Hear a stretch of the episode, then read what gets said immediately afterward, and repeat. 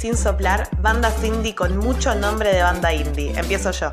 La chatarra espacial. Yaman y los pilares de la creación. Él mató a un policía motorizado. Mateo de la luna en compañía terrestrial. Astor y las flores de Marte. Los rusos hijos de puta. Valentín y los volcanes. Los reyes del falsete. El príncipe idiota. Eh, Silvestre y la naranja. Amor elefante. Las ligas menores. Las luces primeras. Eh, eh, Sandro y los del fuego. No, no, no. Eso no es un nombre de banda indie.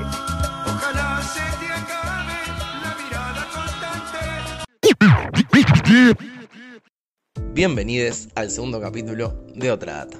Si no escucharon el primer capítulo, pueden encontrarlo en Spotify como Somos el Nuevo Rock and Roll y les contamos que este podcast es posible gracias a la crecida. Claro que sí. Bello medio que pueden encontrar en redes como arroba la crecida, perdón. arroba la punto crecida. Mi nombre es Ivo, me dicen Iván y me guía en la vida y en este programa Jula. ¿Qué se cuenta, mía? Bueno, por acá todo bien. Bastante contenta por estar haciendo este capítulo que es sobre nuestro género favorito y sobre el que justamente nos encanta buscar data. En el capítulo anterior hablamos del indie como si fuera una meseta, el momento de sentarse a tomar birra y hablar de amor. Hay algo del indie que por lo menos a las dos personas que les hablan hoy, pero estamos seguros de que a muchos de ustedes también, nos interpela. Un género que puede ser soundtrack de distintos momentos y que genera muchas imágenes, como por ejemplo salir a caminar con el solcito en la cara, escuchando canciones de amigues, melancolía y un montón de amor. Vámonos de viaje, déjame llevarte.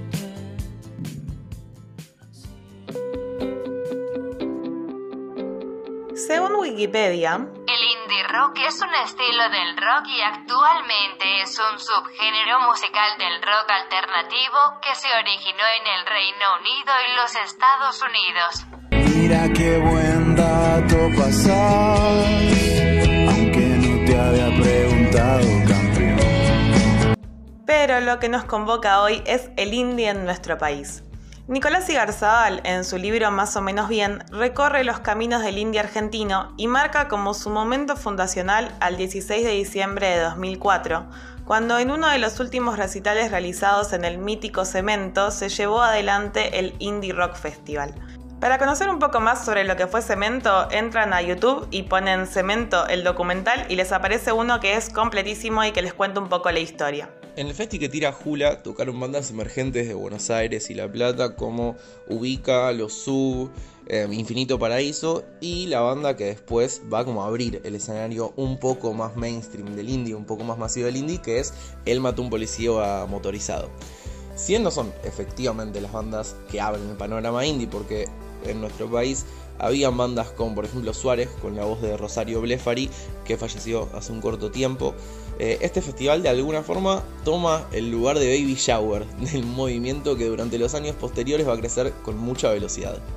Dos semanas después del Indie Rock Festival sucede la tragedia de Cromañón, algo que marca no solamente la escena musical, sino a la sociedad y también aparece una baja de los eventos masivos, casi que desaparecen ju- justamente los eventos masivos y en ese sentido el indie que tiene un anclaje muy fuerte en lo independiente arranca a pisar un terreno en el que las bandas se alejan de las discográficas y los festivales empiezan a gestionarse muchas veces desde las mismas músicas.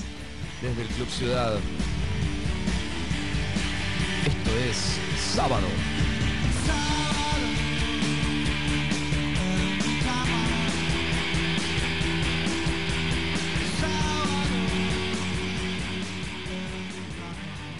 Bueno, ahora vamos a jugar un ratito. Yo una pregunta, me respondes, vos me preguntas una pregunta, yo te respondo, ping pong veloz, arrancamos. Top 3 de covers indie. Bueno, está un poco difícil. Em, creo que primero, mañana en el abasto de Morbo y Mambo con la voz de Santiago Motorizado. Segundo, voy a ir por el cover de Balada para otra mujer que hacen Los Reyes del Falsete. Y tercero, el cover de Guitarra Comunista que hacen Las Ligas Menores y Bestia Bebé, que me parece como el sumum indie de los covers.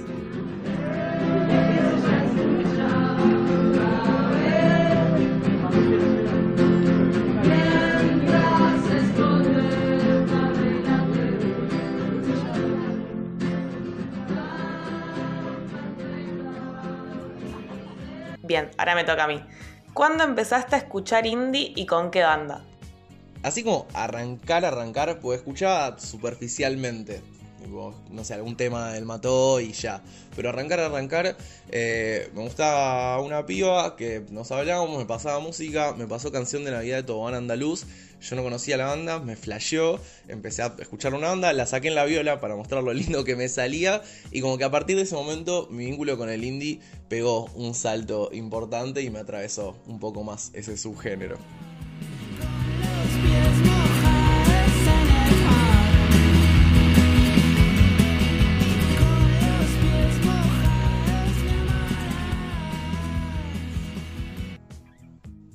Bueno, ahora vos que sos una persona melancólica, un toque nostálgica, quiero que te elijas el tema Indigoma, así, el máximo, todo su esplendor tiene que aparecer delante nuestro. Me gusta mucho que hayas dado toda esa vuelta para decir que yo también soy goma. Eh, me cuesta mucho elegir uno. Creo que eh, voy a hacer un top 3. Voy a hacer trampa en este juego. Y tengo eh, el tesoro de El Mató ahí arriba, como en el podio. Eh, Tres veranos de Foco, que es un tema que descubrí hace bastante poco y me voló la cabeza, me parece muy tierno. Pero el ganador, sin lugar a dudas, es Helados Verdes de los Besos. 100 pesos en cada bolsillo, y yo.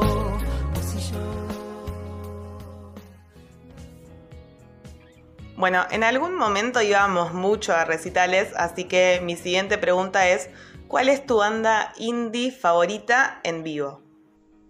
En vivo, indie, lo mejor que vi, así, muy zarpado, fue eh, Usted Señálemelo, que tocó en el Conex una vez que también tocó Mi Amigo Invencible, y hubo dos secuencias muy zarpadas.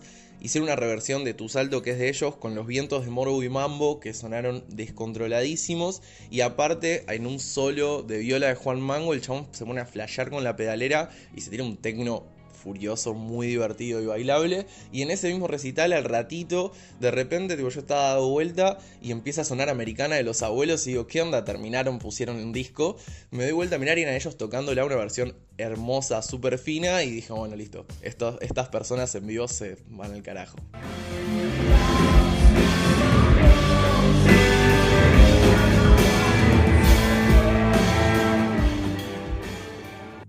A ver, disco favorito. No, pregunta sencilla, pero es difícil de decir. Quiero saber ese tema, ese disco que lo quemaste, ya lo sabes de memoria, que a veces se te pone el aleatorio de YouTube y lo escuchás, no se saca ese disco y alguna otra vez también lo elegís, pero ya te lo sabes completamente. Bueno, yo creo que esta respuesta te va a gustar. Eh, mi disco favorito, sin lugar a dudas, es Relatos de un incendio de mi amigo Invencible. Eh, nada, es un disco que empieza a sonar y lo dejo. Me pasa con eh, varios discos de mi amigo, pero particularmente ese es un disco que no, no lo puedo pasar. Empieza a sonar y lo dejo. Y aparte sumo algo que va a dejar todo mi esnoísmo en su esplendor, que es que me pasa con todas las tapas de, de mi amigo Invencible, pero con esa en particular, que es que amo el arte de- del cover, como me parece hermoso. Y mm, nada, o sea, si no ubican el disco del cual estamos hablando, búsquenlo, Relatos de un Incendio. La tapa es increíble. Quiero poner esos solcitos en todos lados. Y nada, me parece como hermoso. No tengo mucho más que agregar.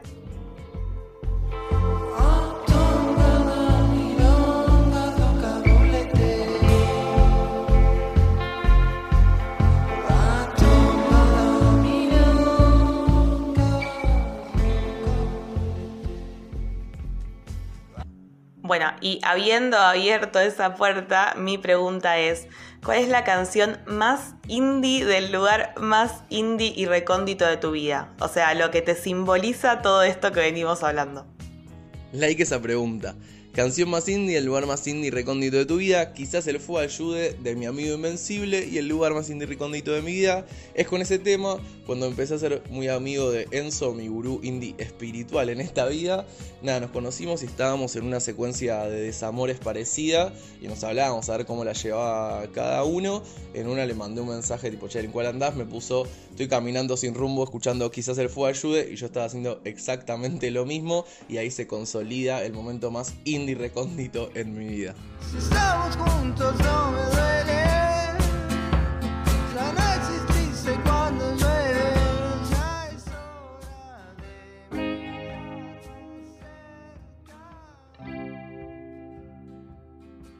Bueno, no podemos hacernos les boludes con el hecho de que el género que estamos tocando hoy es uno de los que más puesto en jaque se vio por el avance del feminismo.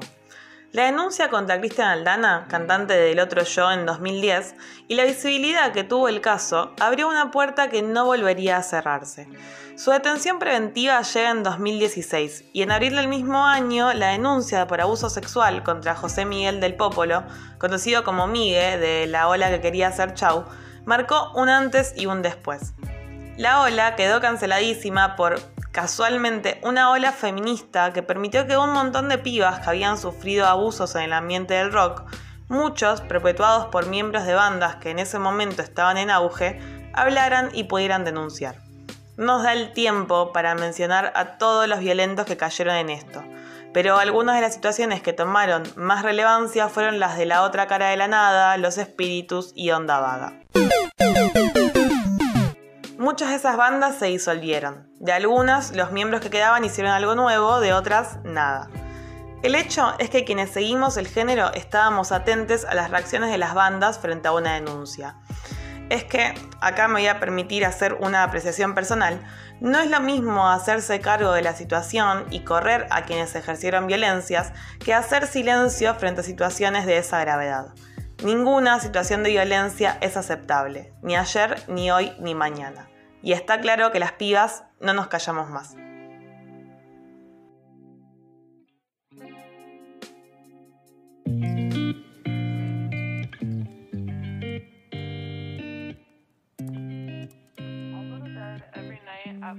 En el programa anterior hablamos sobre qué es lo que inserta, supuestamente, a una banda en el rock nacional. Entonces, ¿qué define que una banda sea indie? A mí en principio me hace mucho ruido terminar siempre cayendo casi sistemáticamente en el deporte de encasillemos la música en este lugar. Tiene esta etiqueta. Pareciera como que hay una necesidad del mundo de generar esas situaciones. Me incluyo a veces en eso por diversión. Eh, sí lo que creo es que de la mano de la tecnología y la electrónica, la música electrónica, el indie empezó a mutar hacia varios lugares, tiene mucho que ver con la presencia y la visibilización de varios productores super zarpades. Se me ocurren, por ejemplo, Iblay Beats, eh, Nico Cotton, Louta, que es terrible productor. Y a esto se le suma que muchas músicas empiezan a amplificar eh, su espectro de géneros y aparece en el indie mucho pop, mucho folk, eh, mucho rock progresivo. ¿Y cuál pasa a ser ahí el factor esencia del indie, digamos? Yo creo que termina como rozando lo subjetivo en algún punto. Como, o sea, así como decías recién, necesitamos todo el tiempo etiquetar y poner en un determinado casillero a las bandas que nos gustan, en el género, en lo que fuere. Pero creo que particularmente con el indie pasa algo en lo que es por ejemplo, vos mencionaste mucho a Usted Señálemelo mientras discutíamos todo esto, que para mí es una banda que, o sea, si yo pienso en indie, no sé si es la primera banda en la que pienso. Cito Bogan, por ejemplo, con esa guitarra un poco más, entre comillas, sucia, no sé bien cómo se dice, hablemos sin saber, pero tiene como esto más artesanal, de alguna forma. Em, eso sí me hace acordar más al indie, pero creo que tiene que ver con eso, con una subjetividad y con cómo cada uno lo va poniendo en tal o cual lugar.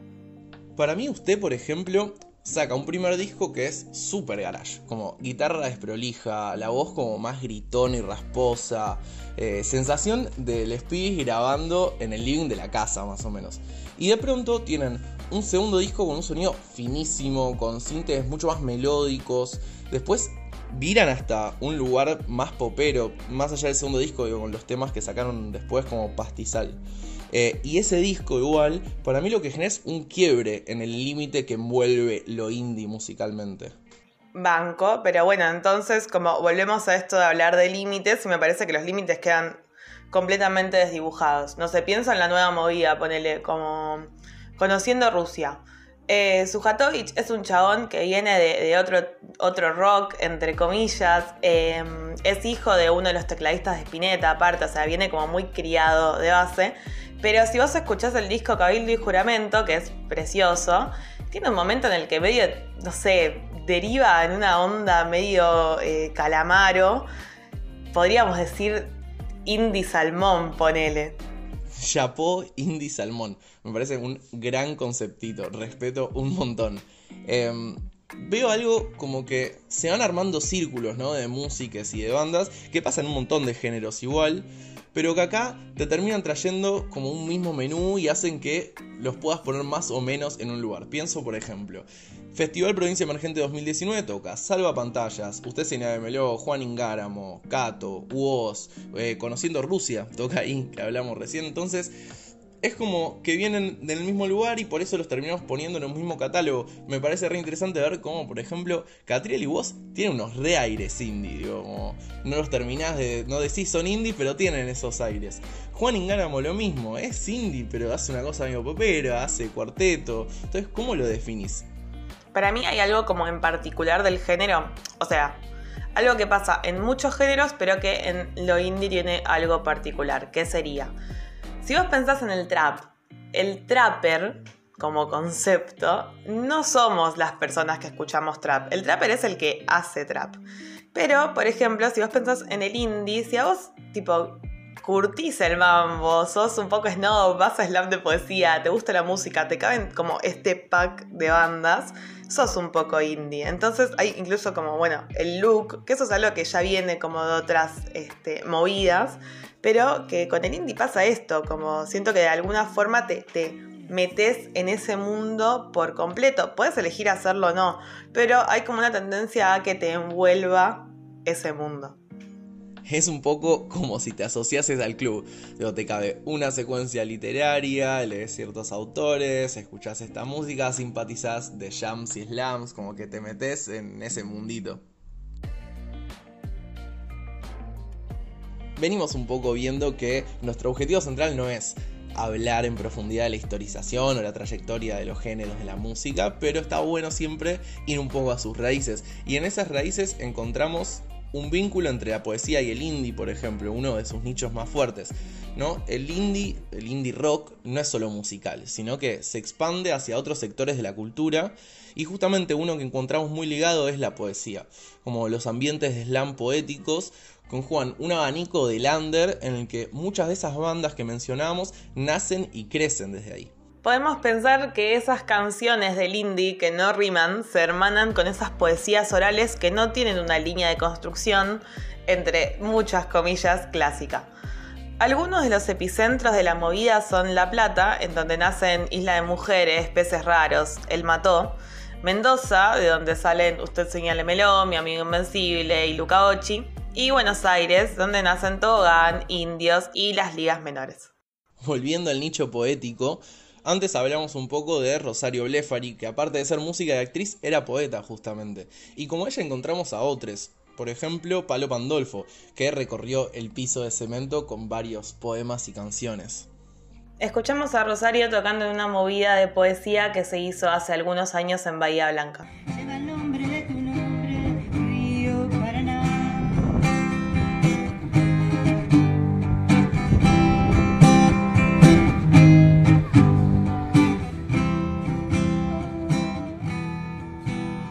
Esto fue Quizás el Indie ayude. Sigan a la crecida en sus redes, arroba la.crecida y nos escuchan en el próximo capítulo de Otra Data. Chau, chau. Bancó un toque porque nos quedaron varias bandas y artistas re piolas por fuera de este podcast y tenemos ganas de soltárselos con velocidad.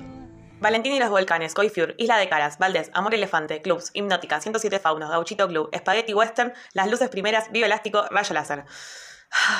Y creo que nos siguen quedando algunas afuera, ¿eh? Sí, está genial, me hizo reír a carcajadas, te juro.